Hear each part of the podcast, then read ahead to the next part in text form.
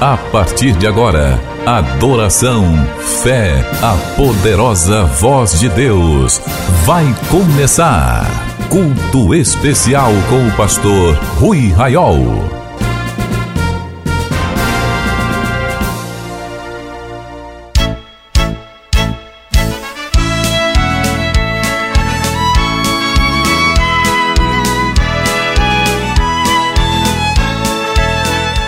Meus irmãos, a paz do Senhor, quero convidá-los a orar.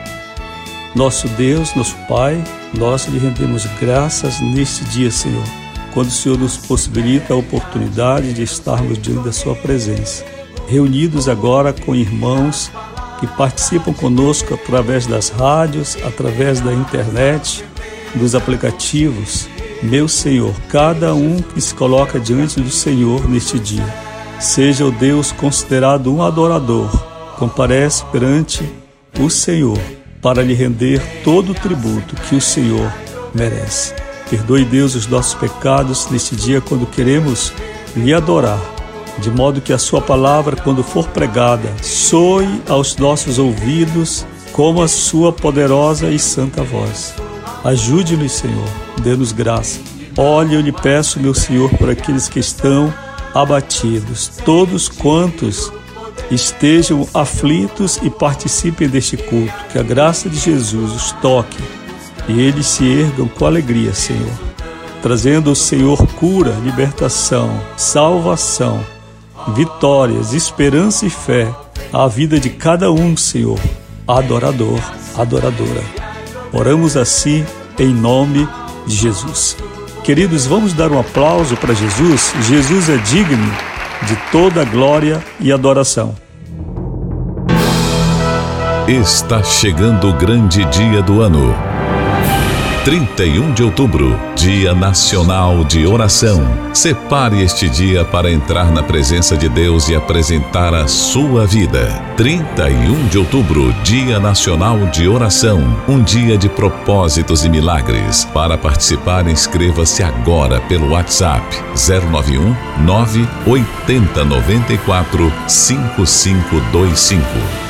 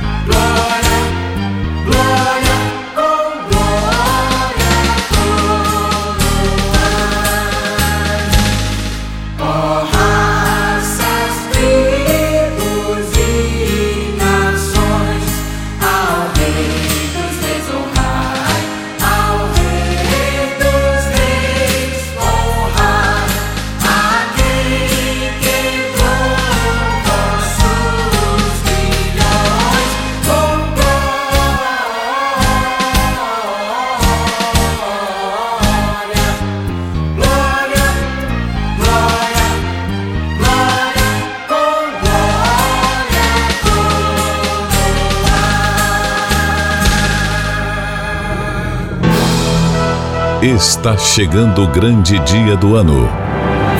31 de outubro, Dia Nacional de Oração. Separe este dia para entrar na presença de Deus e apresentar a sua vida. 31 de outubro, Dia Nacional de Oração. Um dia de propósitos e milagres. Para participar, inscreva-se agora pelo WhatsApp 091 980 94 5525.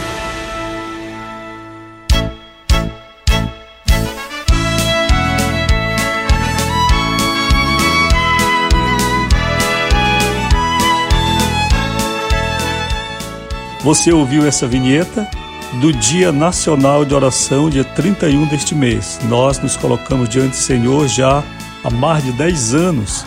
Realizamos este dia de oração. Irmãos que participam do ministério, intercessores em vários estados do Brasil, se unirão a nós e vamos clamar, porque é o nosso papel assim. Este Dia Nacional de Oração é um dia em que nós somos convocados a orar de modo diferente. Somos convocados a interceder, a nos apresentar diante de Deus.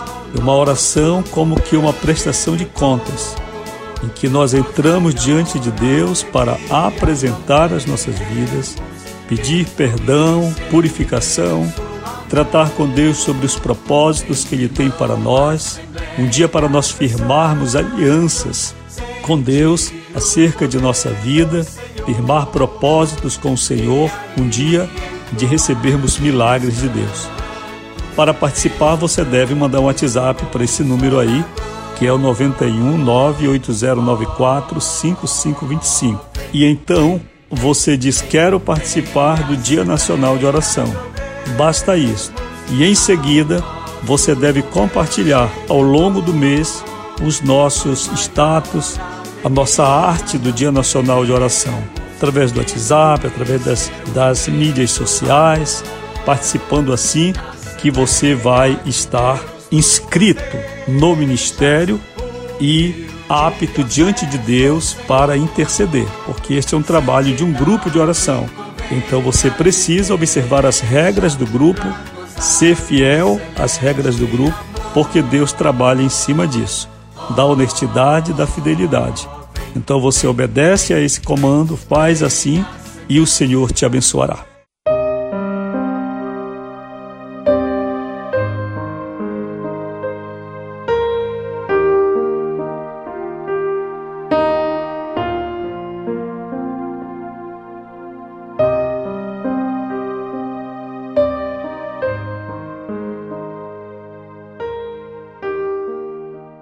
Meus queridos, a Bíblia está aberta diante de mim na carta de Paulo aos Romanos, no capítulo número 8 e versos 18 em diante.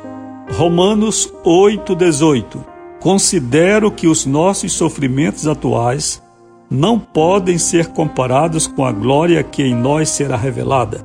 A natureza criada aguarda com grande expectativa que os filhos de Deus sejam revelados, pois ela foi submetida à inutilidade, não pela sua própria escolha, mas por causa da vontade daquele que a sujeitou, na esperança de que a própria natureza criada será libertada da escravidão da decadência em que se encontra, recebendo a gloriosa liberdade dos filhos de Deus.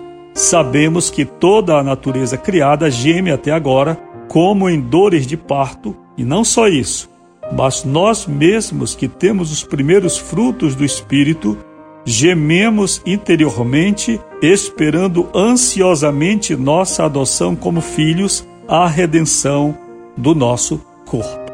Meus amados e amadas irmãs, este é um texto muito profundo, pois nos revela algo que numa vivência comum, num conhecimento simples da Bíblia, do Evangelho e da própria noção de salvação, passa despercebido.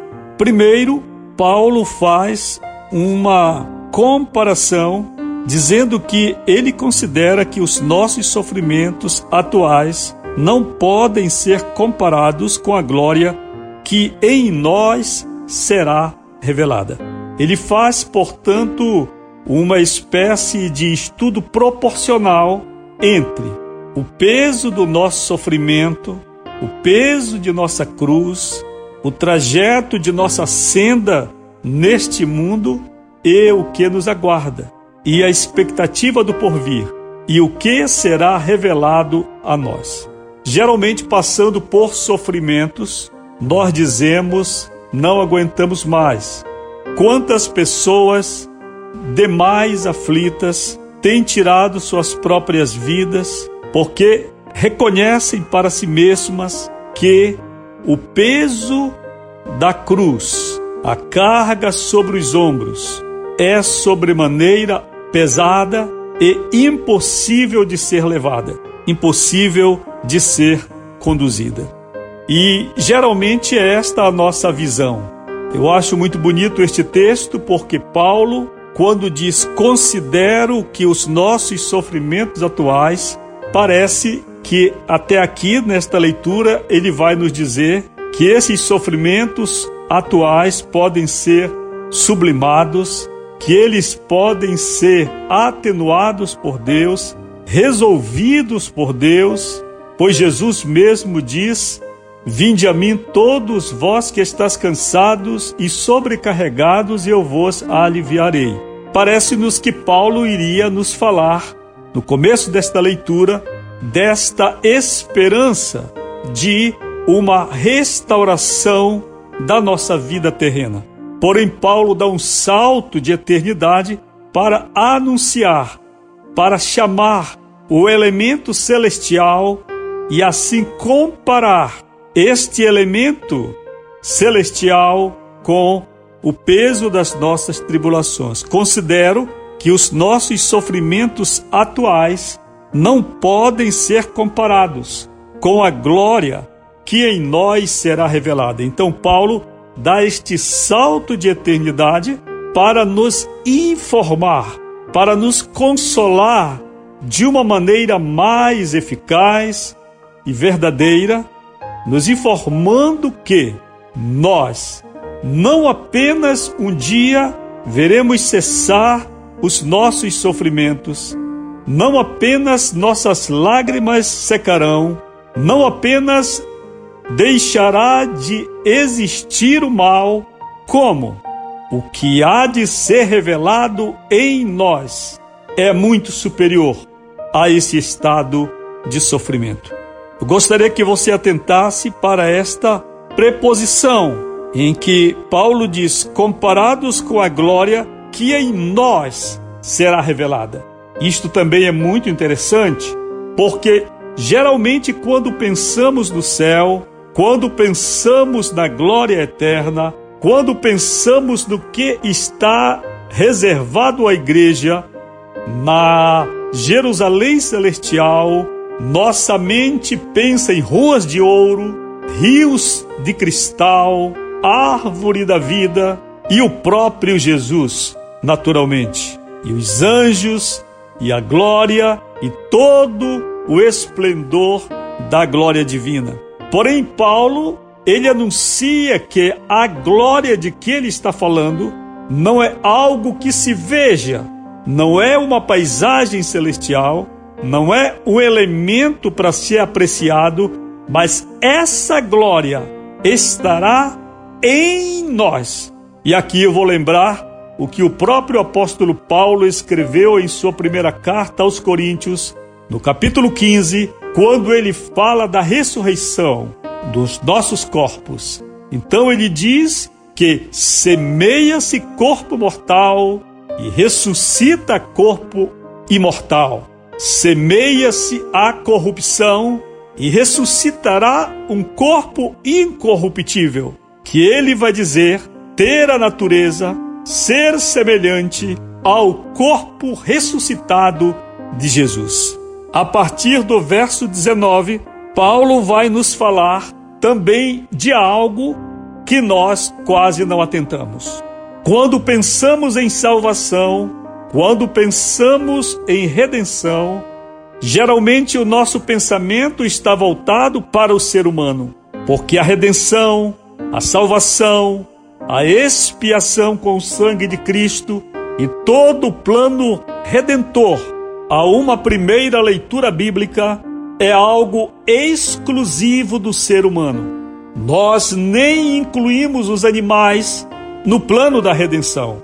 Alguém brincando já disse que o seu cachorrinho que morrera vai ao céu. Outro disse que um gatinho, por ter sido um animal muito bom, vai ao céu. E nós nem cogitamos disso, porque nós pensamos que a redenção providenciada por Deus pela morte de Cristo Jesus é algo exclusivo do ser humano. Porém, o apóstolo Paulo, que teve de Jesus as revelações, por viver em oração e por muito tempo buscar a face do Senhor, ele diz o seguinte: a natureza criada aguarda com grande expectativa que os filhos de Deus sejam revelados. Então você tem dois sujeitos aqui: a natureza e os filhos de Deus. Embora os filhos de Deus façam parte, os seres humanos façam parte desse todo que é a criação divina, a natureza criada por Deus.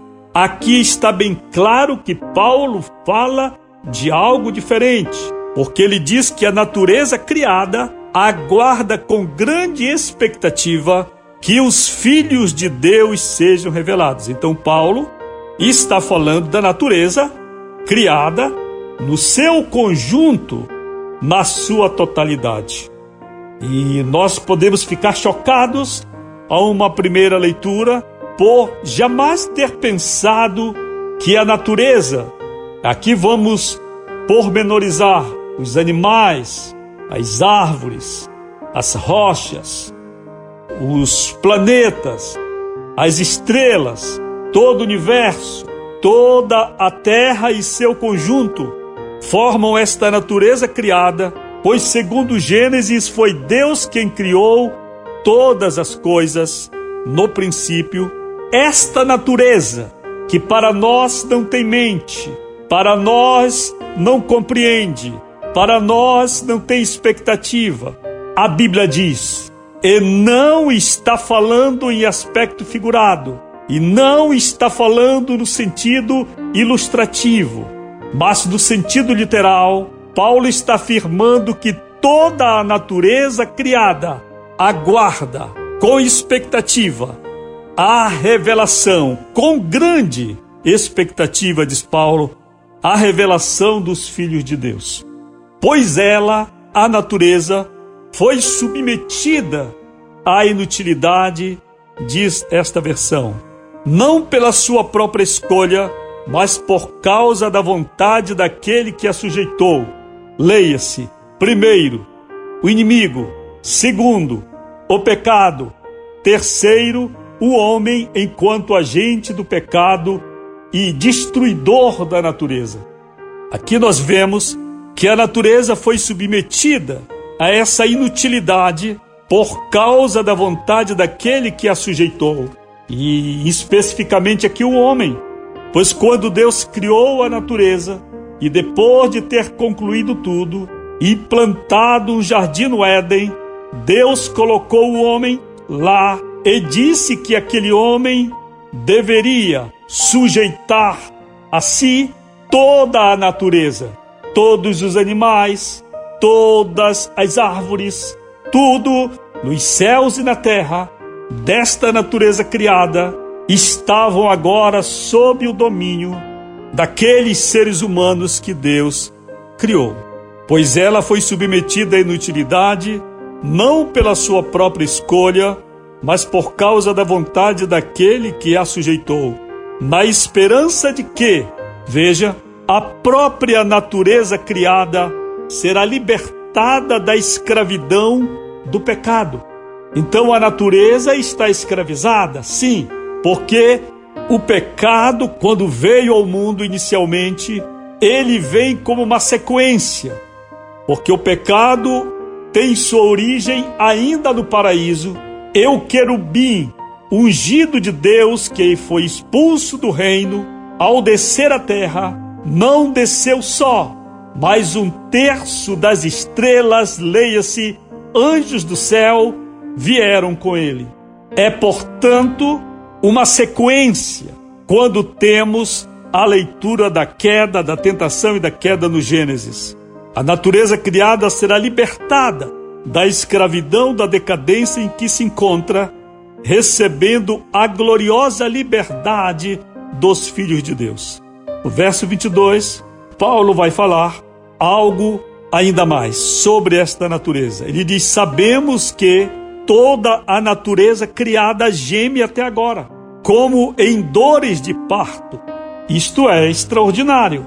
Se nós não consideramos os animais como sendo parte da criação, e quantos cristãos maltratam animais, não alimentam, batem, tratam mal, porque não conseguem ter a clareza de que aquela criatura é de Deus, é criação de Deus.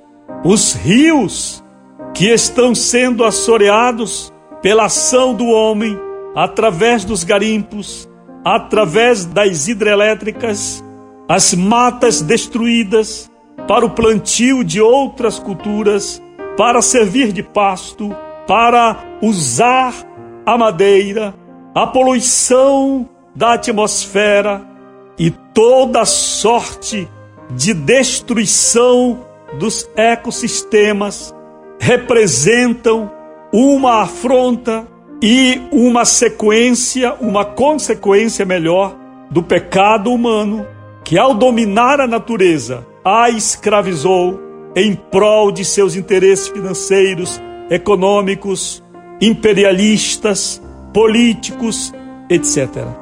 Como pode a natureza gemer? Paulo estaria falando em sentido figurado? Creio que não. Eu creio que a natureza tem uma forma, de acordo com a sua própria natureza, perdoe-me a redundância, mas é a palavra correta para ser empregada agora, pela sua própria natureza biológica, devem ter um meio de se comunicar com Deus. Nós não ouvimos os gemidos da natureza, mas Deus ouve o gemido. É interessante a Bíblia falar em certa passagem sobre uma destruição, a destruição de um povo, e Deus dizer que ele ouvia o choro das pessoas, o desespero do povo e via a situação dos animais. Eu acredito que toda forma da criação de Deus se comunica com o seu Criador em uma linguagem que eu não compreendo, porém que ele certamente pode perceber. Sabemos que toda a criação geme até agora, como em dores de parto. Esta é a ânsia da redenção. Esta é a expectativa da revelação dos filhos de Deus. Porque quando os filhos de Deus forem revelados, a natureza será restaurada e todas as coisas com ela. Como pode a natureza ter lucidez? Eu não sei, mas se você me pedir para lhe mostrar um exemplo bíblico, eu vou lhe mostrar da crucificação e da morte de Jesus. Pois a Bíblia diz que quando Jesus morreu, quando ele gritou está consumado, o véu do templo se rasgou, é pano, é natureza. Houve trevas sobre a terra, é ausência da luz, é natureza. E houve um terremoto de tal envergadura que mortos ressuscitaram também naquele momento em que Jesus morria. A natureza geme como quem tem dores de parto. E Paulo conclui esta palavra dizendo: E nós mesmos que temos as primícias, os primeiros frutos do Espírito, gememos interiormente, esperando ansiosamente a nossa adoção como filhos e a redenção do nosso corpo. Não sei se você já percebeu em algum momento o gemido de sua própria alma. Eu não sei se em algum momento você teve a sensibilidade para perceber que sua alma se movia e clamava por Deus e anelava por Deus, gemia. Quantas vezes nós nos colocamos para orar e nos sobrevém um choro diferente? Quantas vezes nós sabemos que aquele choro não é alegria, aquele choro não é tristeza, mas é um choro diferente dentro de nós. Quem sabe é a minha alma e a sua alma chorando, pois a Bíblia diz que o espírito do homem se comunica com o espírito de Deus.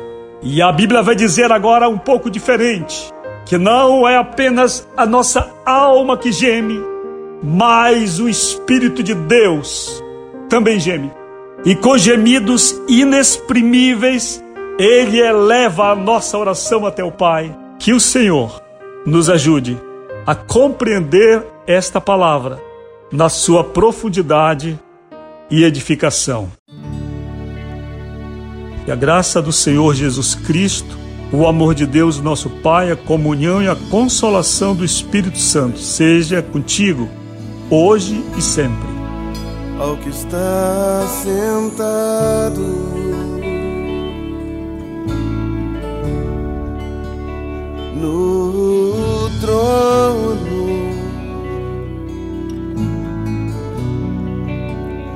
e ao Cordeiro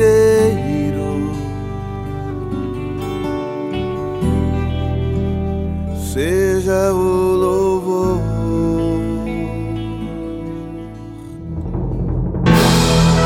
Está chegando o grande dia do ano 31 de outubro, Dia Nacional de Oração. Separe este dia para entrar na presença de Deus e apresentar a sua vida. 31 de outubro, Dia Nacional de Oração. Um dia de propósitos e milagres. Para participar, inscreva-se agora pelo WhatsApp 091 980 94 5525. Quer acessar o ministério sem sair de casa? Digite ruiraiol.com.br ou acesse o perfil Rui Raiol no Facebook ou ainda mande um e-mail para fale comigo arroba ruiraiol.com.br Amigos da Oração, o ministério que está ao seu lado. Seja um amigo da oração e desfrute de um novo tempo de Deus para você. Inscreva-se hoje mesmo e participe.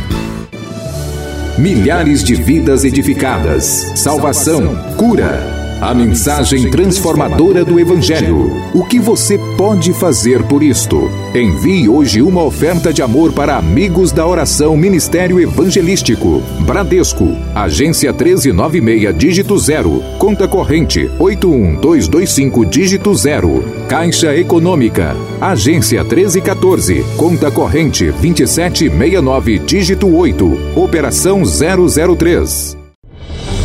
Depois do Pará e Amapá, o Ministério Amigos da Oração chega ao estado do Acre e alcança outros países. E Jesus falou-lhes dizendo: Ide e fazei discípulos de todas as nações. Agora pelas plataformas digitais Spotify e Deezer, Estados Unidos, Japão, Austrália e Guiné-Bissau recebem diariamente a palavra de Deus. Missão Acre, o desafio de evangelizar os confins da terra. Inscreva-se agora com uma oferta mensal para este projeto. Informações: WhatsApp 91 980 94 5525. Missão Acre. Venha crer e participar.